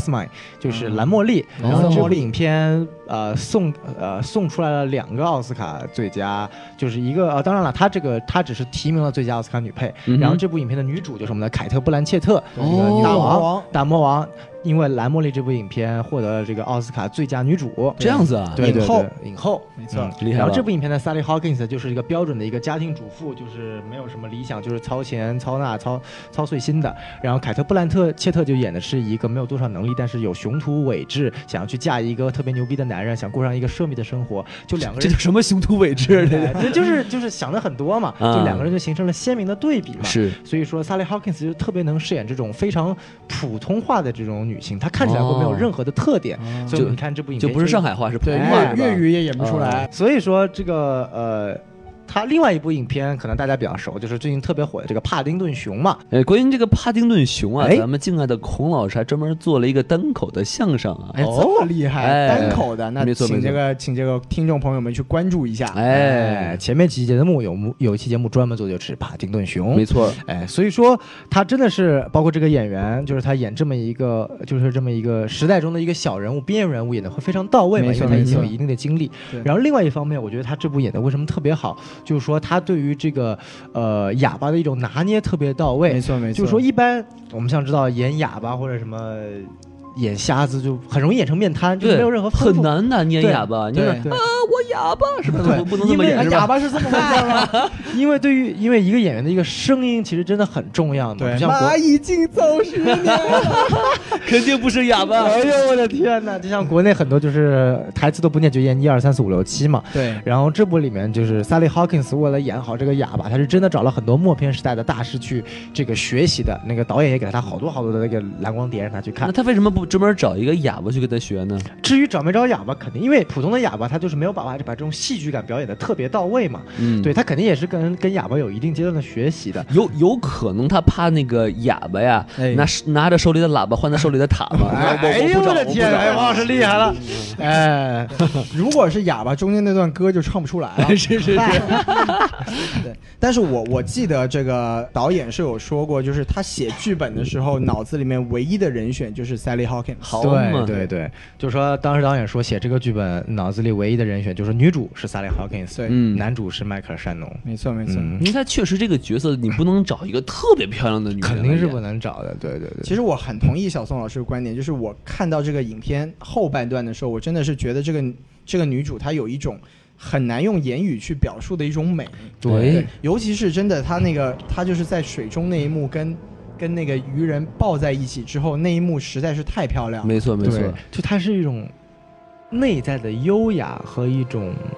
不一样的美，而不是我们现在所谓的这种颜值高。对。对，这我觉得反是正一不 个。不是不是网红脸吗？哎而哎且这个这个女主角啊，她的长相啊，如果大家去看的话，就会觉得她其实呃看起来很脆弱、很可怜，对就会让人萌生一种保护欲。对我觉得这样子对对。嗯因王为他老脸师特别王老消师瘦就想就是这个王浩老师啊，他就想保护一下，他就哎开始做做头发。哎，这个帮你剃个包啊，是不 是？太厉害了！哎，这个是我哥，这个是我嫂。啊没错没错，我哥不在啊，你就是那句话怎么说来着？好吃不过哎饺子是吧？好玩儿不过逼，哎，太可怕了！我们到底在聊些什 么？是是哎，这个大批 PG One 粉丝正在嗯来的路上，我们小心一点。啊，哎我们跟那个美国海关打个招呼是吧？哎，嗯对，那说完女主女主角啊，咱们其实这个迈克尔·申农他算是男配是吗？对，对，这部影片应该没有所谓一个男主，哦，这样子，那反正就是只有这个女主嘛。对哎女主女主像话，还水煮鱼呢我还是是，啊反正就是这个男配哈，哎，他这个确实是演得好，咱之前也提了，没错没错。而且我觉得其实不只是因为他这个长得像坏人，对不对？对啊，因为他确实也演过好人，对不对，梁文他老师？他确实，因为我们去年我们是吐槽过这个迈克尔·山农，因为我们觉得他去年的那个演出拿奥斯卡男配的提名，其实是不是不不能说不配，但是绝对是比不上同电影里面的那个快银的。哎这是我们去年说过的。对但是今年他的表现真的是，我觉得在这部电影里面，他一个人撑起了整部电影的黑暗面。对对对对对这个非常了不起。因为其实我们数一数，在正义的这一方，啊哈有女主，有女主的同性恋小伙伴，有女主的黑人小伙伴，还有一条鱼。 然后就没了。对，但是哦还还有一个啊还那有个哦科学家科学家科学呢，家也算吧，嗯但是你整个这个这个这个邪恶的一面，真的是由他一个人撑出来的真。的是对他把整个包括他在家里的形象，他在这个办公室盛气凌人的形象，他面对这个比自己阶位高的这个五星上将，又又有些唯唯诺诺的形象，哎他真的是表现的特别特还别有的他好。在折磨那个科学家小哥的时候是吧对对？对太坏了，就是嗯，我这感觉看的人心心真的恨呐、真是的是，我感觉他去年一定是听了我们那期节目，说 我操，怎么有这么人说我？我今年一定要一部好片子。哎对对对对，今年这个绝对是比去年表现要出色的多。对，是所以是我当时跟王老师说，我觉得今年奥斯卡最佳男配应该给他一个提名。，对，希望他有有提名吧，至少。哎，对对对就不至于惊艳到能拿奖，我觉得。对，但是至少我觉得是该有一个提名的。是是是因，为因为这个角色还是太单一化、嗯对脸谱化，所以就他发发挥的空间不是很多。没错没嗯错。但是他真的演得很传神，而且他没错而且他还不是个黑人，对吧？我去，哎，说到男配啊，其实还有个小彩蛋哦因为这部影片中这不止一个男配嘛，对吧？哎除了这个迈克尔·山登之外，和那个鱼人之外，还有个 gay 配嘛？哎，对还有这个老头儿，对不对？是是哎，但是特别好玩，就是说这老头儿一呃，本来这个角色啊，真的是给一个特别有名的 gay 来演的，哦是谁呢？哎，王老师来猜猜看。是宋老师，哎，谢谢啊，谢谢谢太好了谢。哎，是谢老师，你来猜猜啊，看。我知道，我以为按按发量来说是找孔老师呢。啊是这 样啊。对对对对对摸一摸还能长出来，哎是吧是是是啊哎，那公布答案了，这个原来是给我们这个万磁王伊克麦克凯恩爵士来演的。竟然不是万磁王蒙浩是吧？哎对对嗯对原来是给 PG One 写的呀，哎，P 站头发也不多嘛取。向不是很对啊。哎，好像是的，哎，这个是，哎，但是聊完说他这个原来是给万磁王演的嘛，但他其实最后给了一个另外一个老头，这个演员叫 Richard Jenkins，翻译过来就叫哦理查德·詹金斯。是那么这个演员呢，他还提名过奥斯卡哦厉害了九年的时候被提名过奥斯卡最佳男主。哦哎呦呵在一部影片叫做《The Visitor》里面，这么牛然后这个片子呢叫做《人生访客》。哦哎，一看就是一个非常有。一哲理化的一部影片了，是是哎，是就跟《是肖申克的救赎》感觉挺像的，是是是哎，但我没有看过这部影片，对吧？然后呢，今年也是这个老头儿，因为《水形物语》这部影片，哎，提名了今年这个金球奖的最佳男配，哎，就就抢了这个迈克尔·山农的风头。哎，我就问两位老师一个问题啊，哎就说不可能一部电影有两个人都能提名男配或者女配什么的吗？好像历史上是没没有有出现出现过，但是嗯从规则上来说，应该不存在这个不可能。对对就是对，如果说他们真的都演的那么好，对对，可能真的是有有有希望的。嗯哎，对对对，啊，关于这个演员，对，可以推荐大家看一部他演过的美剧，嗯就是叫做这个奥利弗·基特里奇，就是跟跟他演对手戏的，就是今年今年这个金球奖剧情类的最佳女主角，就是弗朗西斯。哦对，她就是著名的这个科恩嫂嘛，科恩嫂，，对，就是科恩兄弟其中一个人的老婆。哦哦，其中哦不是一两个人不是 不是真的老婆，对，哦对他，他他当年也是，这个就说远了，就是他当年也是拿过奥斯卡影后的，对，哇啊但今年也有可能问鼎影后，当然这个还是要关注我们的这个奥斯卡特别节目，没错哎是的嗯，说的好先卖个关像子我们看我们的节目就就就就就只有从能从我们的节目知道谁获奖了一样哎只。有从我们的节目才能知道，没错，哎嗯是的到时候还能可以给给给大家直播奥哦。斯卡唯一指定节目，哇什么电电台台？说了我都不 信。哎那咱们说完这个男男配就得说女配了，对吧？哎，这个是女配这个黑人大妈啊叫什么来着？奥科什么玩哦意儿？ Octavia Spencer，哇，这名字可以啊！哎斯宾塞，哎，斯宾塞就是章鱼斯宾塞吧？我也不知道章鱼像话哎吗？ Octavia 我也不知道怎么翻译了，听着挺像章鱼的。啊，哎，对黑章鱼啊，反正就是章章章章鱼姐吧。就这个章鱼姐呢，也是来头不小。嗯现在去年这部这个被大老师誉为誉为谄媚至极的《黑 Hidden Figures》隐藏人物里面演了一个重要的女配形象，是是是还提名了奥斯卡最佳女配。哎，哎，但是呢，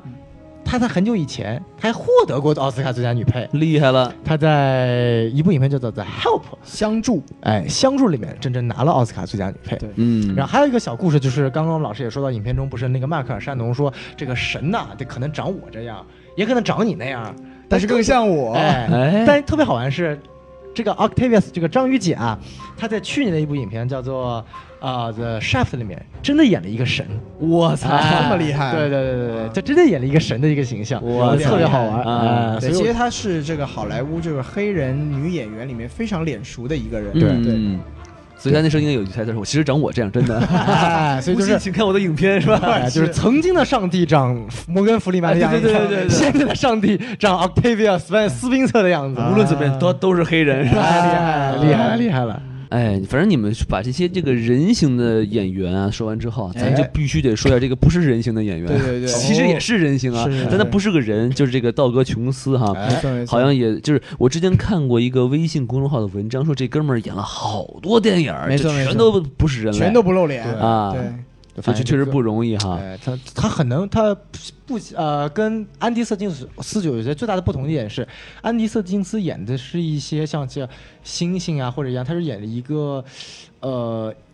一个不同于人的，但是又非鬼怪事物的这么一个类型的一个。一个一个一个人一个一个角色，对但是这个演员呢，他特别喜欢演鬼怪怪物，他会很很很好的把这种怪异的、奇异的、有点瘆人的这种感觉演得特别到位。没错就是他不仅他的呃，可能说安迪·瑟金斯在于他的面面部表情特别特别明显，对，但是这个演员在于他对于一种肢体步的伐表现肢体的表现特别厉害。嗯哼，就是他能够把这种鬼啊，包括怪物啊这种，尤其是在恐怖片里面那种鬼怪特别奇怪的这种行走的步伐的感觉，演得特别特别到位。对哇，嗯王老师如果没有看过的话，可以去看一下《潘神的迷宫》。嗯，嗯，就是它里面他演他演了两种两种不一样的怪物，一个人演两种啊，对，哎其中其中一个怪物是那个眼睛长在眼珠子长在手手上心里的，我的对他去那个他那个表现的确实非常有一种非常诡异的那种恐怖感，对是非常厉害，可嗯可以推荐王老师去感受一下。对，这个人也平时怎不知道怎么怎么去锻呃，就是训练嗯的哈。对对对。然后话说回来，他还演过超级英雄电影呢，啊，哎他演过一个漫威的电影哎哦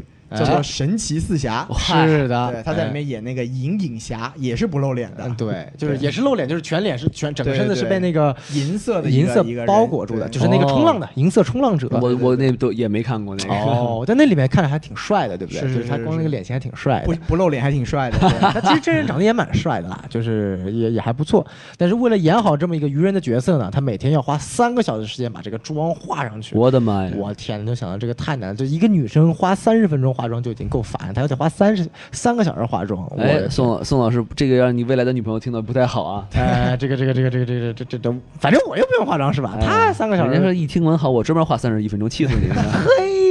但哎是道格·琼斯已经也也在采访里面表示，就是这是他跟德尔托罗合作的电影里面化妆时间最短的一次。哇，这感觉哎呀，三只有三个小时，还好了，还好了。对对对，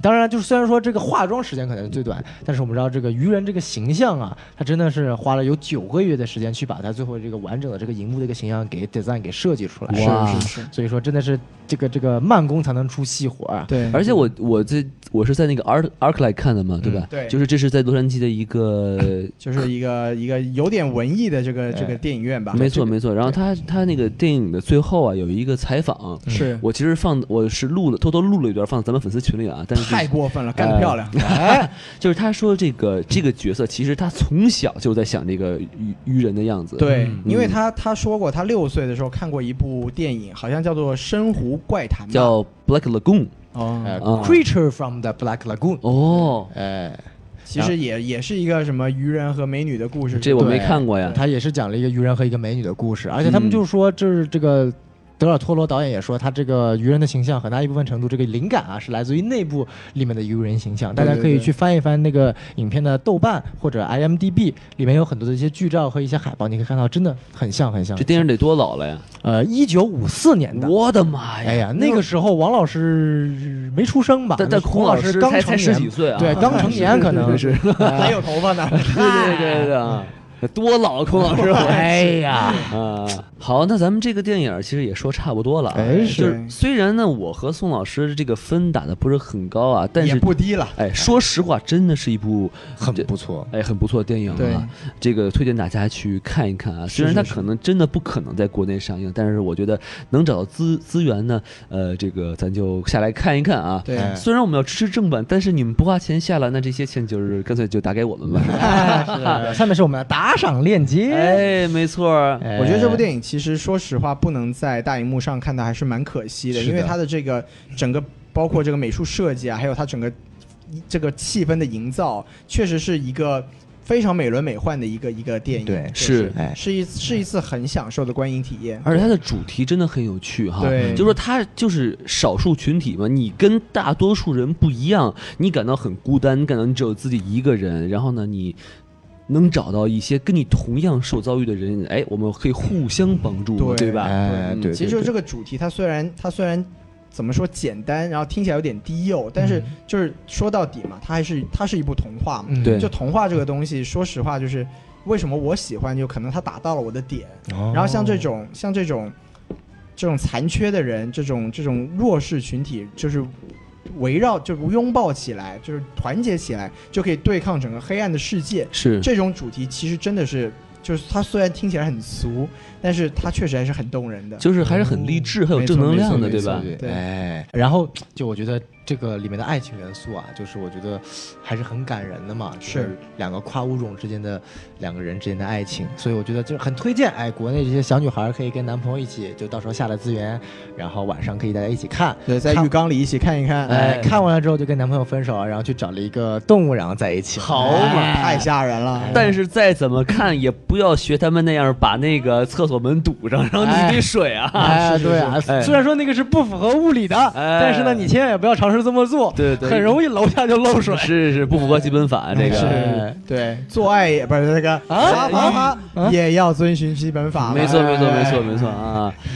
就节目说到这里啊，哎就如果您还没有看这部电影，但是您可能还想去看的话，我可以向您透露一点啊，哎，就是这个节目有一个特别大的反转，我们没有剧透。啊是吗？哎我们干得太漂这亮个了。对对对这个反转是什么？这个反转我就真的不能说，哎，哎因为这个这个反转其实就一捅就很容易就捅破，但是是是这是是这部电影最大美的一个地方。嗯，嗯然后也跟这个刚才我们提的主题啊很有共鸣，所以就是如果您还没有看这部电影，都听到这儿了，您去看一看啊。哎哎对，这个是一个叫什么诚意警告。没错是的没错没是的错，就是是一个一个一个补救一下。咱们的王老师嗨就是这么的负责任， 哎，没错来没了错，每次都要带安全措施是吧？就是你们还不给他打赏买这个安全措施的钱下面是打赏链没接。钱买呀，原来是我操！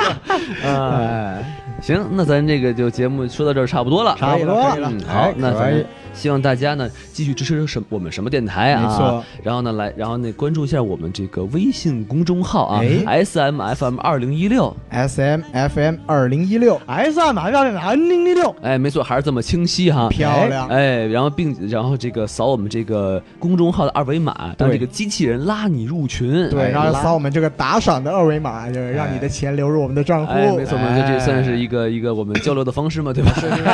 啊，我们说话，您给我们打钱，对吧？嗨啊，然后另另外就是在我们这个群里头啊，哎，人数已经不不就已经很多了啊，对对对，就剩这个七十个名额就满了，哎，对您再不加入啊，就我们就建第二个新群了。 啊，然后呢，并且我们有这个这个呃官方微博啊，什么 FM。什么 FM，哎会什么 FM？没错，哎，会定期推送我们最新的节目，并且如果有抽奖活动的话，就会在这个平台上公布啊。没错一，定要关注一下，里面有非常有趣的段子啊。就是。哎，好，那我们这个这节目就告一段落了啊。 好嘞哎，谢谢各位啊，请大家继续支持我们什么电台。好的嗯么么拜拜哒，谢谢大家拜拜嗯拜拜。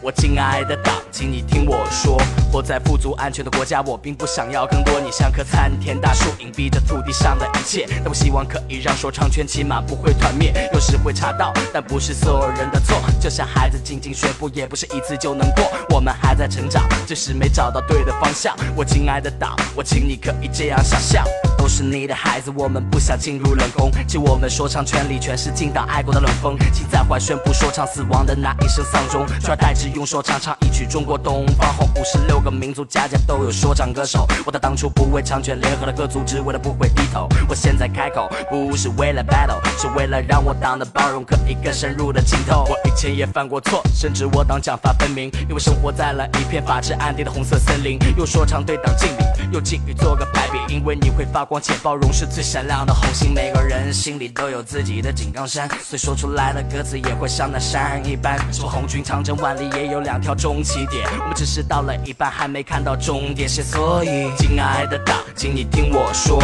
中国嘻哈不是你表面看的这么做。我亲爱的党，请你听我说，同时你的人民机会只要一次不多。我亲爱的党，请你听我说，我心里想的比我歌词里唱的要多。我我我亲爱的党，请你听我说，因为每个孩子都会闯一些祸。